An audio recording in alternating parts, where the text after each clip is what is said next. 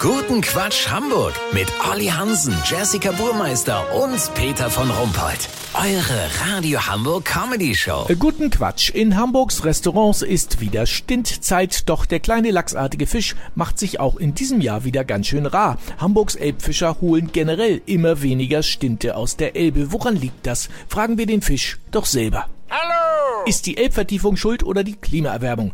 Welche These stimmt denn nun, Herr Stint? Nichts von alledem. Aber nur weil wir kleine Fischlein sind, sind wir ja nicht bescheuert. Wir gehen mit der Zeit. Wir Stinte benutzen während der Fangsaison nicht Google Maps, sondern Google Netz. Äh, Google Netz?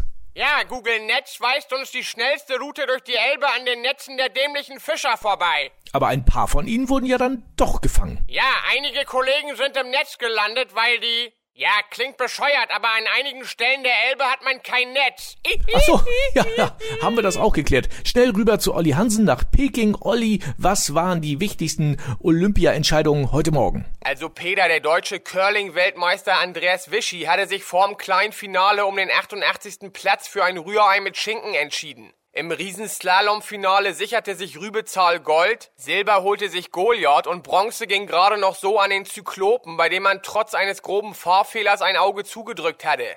Lass so machen, Peter. Sollte die nordische Kombination aus Freestyle, Sauna und extrem Aquavit-Saufen wieder wegen schlechter Ausnüchterungsverhältnisse abgesagt werden, melde ich mich noch morgen. Habt ihr das exklusiv, okay? Natürlich. Vielen Dank, Olli Hansen. Kurzquatsch aus dem Rest der Welt mit Jessica Burmeister. Doch kein Krieg mitten in Europa. Ukraine hat uns angelogen. Der Blick auf die Landkarte verrät, dass das Land gar nicht in der Mitte, sondern am absolut äußersten Rand von Europa liegt. VIPs, Ex-Bundeskanzler Gerhard Schröder hat sich 40 Gallonen Erdöl aus den Tränensäcken absaugen lassen. Unglaubwürdig, drei Teenager behaupten, sie würden sich schon seit ihrer Zeit aus dem Altenheim kennen. Das Wetter. Das Wetter wurde Ihnen präsentiert von Buckingham Palast. 70 Jahre einen der Krone.